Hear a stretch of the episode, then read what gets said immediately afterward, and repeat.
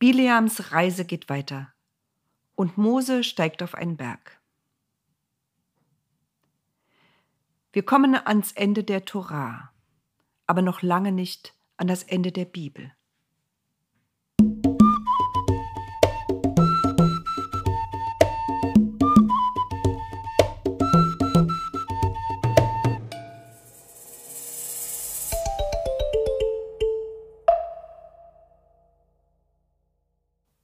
Schlag mich nicht, rief der Esel. Was hab ich dir denn getan? Du machst dich über mich lustig, schrie Bileam ganz außer sich und erhob von neuem die Hand, um den Esel zu schlagen. Bin ich nicht dein Esel, der dich immer dahin getragen hat, wohin du wolltest? Hast du schon je so etwas erlebt wie heute? Bileam ließ die Hand sinken. Nein, antwortete er leise und sah auf seine Schuhspitzen.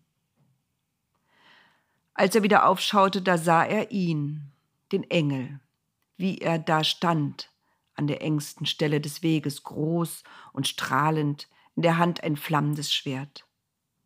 Da verstand er endlich, was los war, und warf sich mit dem Gesicht zu Boden. Der Engel musste lächeln. Vor ihm lag der Esel und neben ihm lang ausgestreckt sein Herr, Bileam, der große und berühmte Seher und Prophet. Warum hast du deinen Esel dreimal beschimpft und sogar geschlagen? fragte der Engel ungerührt. Bileam schwieg.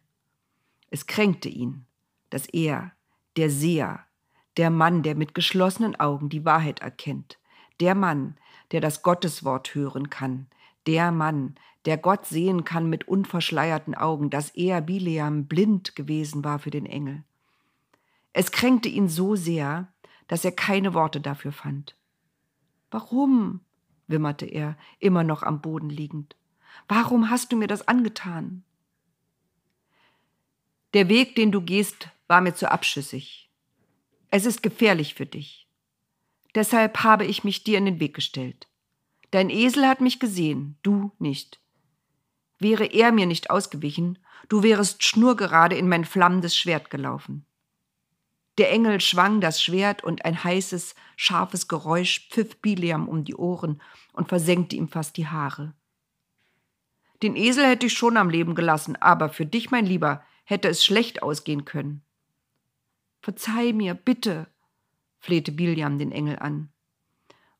Und wenn es dir nicht recht ist, dass ich zu Balak gehe, dann kehre ich auf der Stelle wieder um.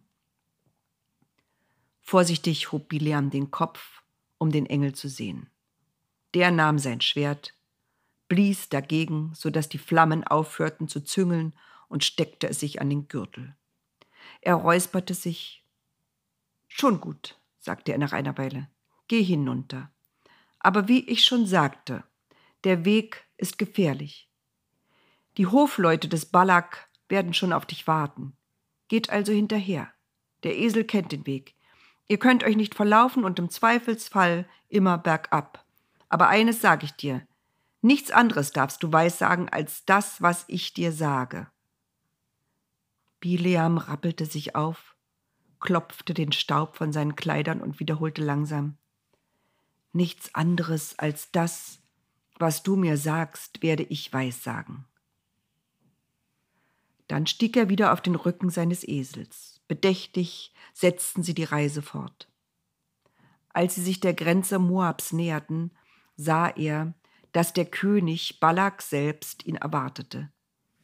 Die Hofleute, die ihm vorangeritten waren, konnten voller Stolz ihren Erfolg präsentieren. Sie hatten ihn mitgebracht, den Seher, den Propheten, den Mann, der die Wahrheit sah mit geschlossenen Augen, den Mann, der das Gotteswort hörte, den Mann, der Gott mit unverschleiertem Auge sah. Der König selbst ging ihm entgegen. Warum bist du nicht gleich gekommen, als ich dich rufen ließ? Ich gebe dir alles, was du dir wünschst. Das Einzige, was du tun musst, ist, dieses fremde Volk zu verfluchen. Ich will es hier nicht haben. Bileam erwiderte ruhig, ich kann nur sagen, was Gott mir in den Mund legt. Der König ließ sich seine Verwunderung nicht anmerken. Er lächelte höflich und rief dann Tragt die Speisen auf, heißt unseren Gast willkommen. Es wurde ein großes Fest. Am nächsten Morgen führte Balak Bileam auf eine Anhöhe. Da sah Bileam das Volk, Frauen, Männer, Kinder, Greise. Die Stimmen hallten bis zu ihm. Es rührte ihn. Er wandte sich an den König. Bleib du hier, sagte er kurz. Dann ging Bileam allein ein Stück weiter. Er schloss die Augen und hörte, wie Gott zu ihm sprach und ihm alle Worte in den Mund legte, die er dem König sagen sollte. Er ging zurück. Du hast mir befohlen, Israel zu drohen. Aber wie kann ich einem Volk drohen und es verfluchen, das Gott gesegnet hat? Sieh es dir doch an. Ein Volk ganz allein in der Wüste. Ich kann nichts gegen diese Menschen sagen, sie wollen nur leben. Und das sollen sie. Balak war entsetzt. Geh dort, auf diesen Berg, er ist noch höher. Du wirst sehen, wie groß das Lager ist, das sie aufgeschlagen haben. Verwünsch mir dieses Volk, ich will es hier nicht haben. Da stieg Bileam auf einen Berg, der war höher, und er erblickte wieder das Lager des Volkes Israel. Und wieder hatte er Mitleid. Da ging er zum König zurück und sagte zu ihm, Dieses Volk hat Gott aus Ägypten geführt, er hat es bewahrt über viele Jahre. Er hat es gesegnet und ich kann nicht anders. Ich muss es auch segnen. Der König verstand nicht, was hier passierte. Wenn du es nicht verwünschen willst, dann segne es doch wenigstens nicht.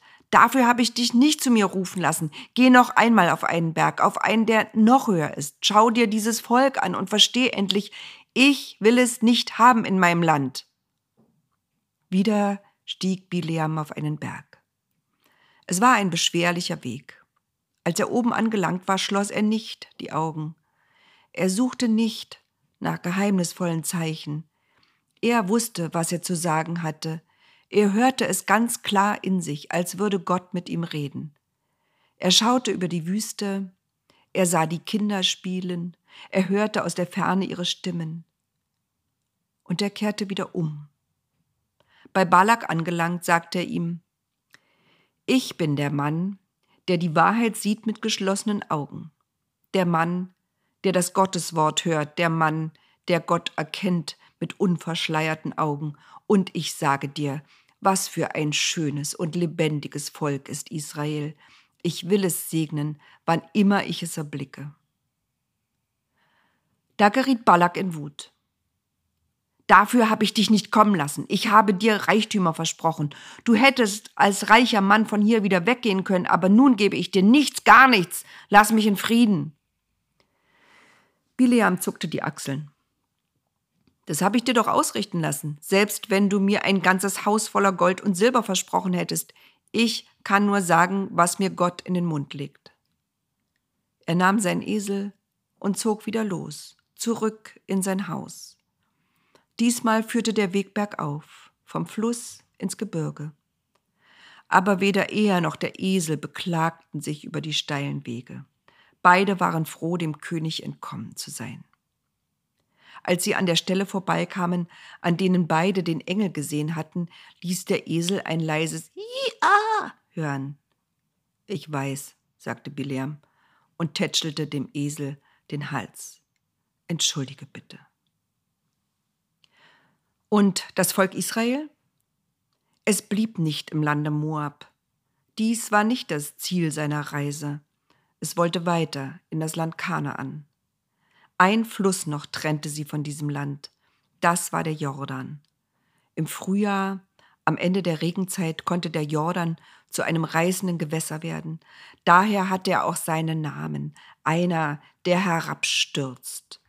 Die meiste Zeit des Jahres aber floss er träge dahin. Immer wieder gab es Stellen, an denen er so breit und flach war, dass er mühelos durchquert werden konnte, sogenannte Furten. Die Menschen damals bauten noch keine Brücken über Flüsse. Sie brauchten diese Furten, um Flüsse zu überqueren.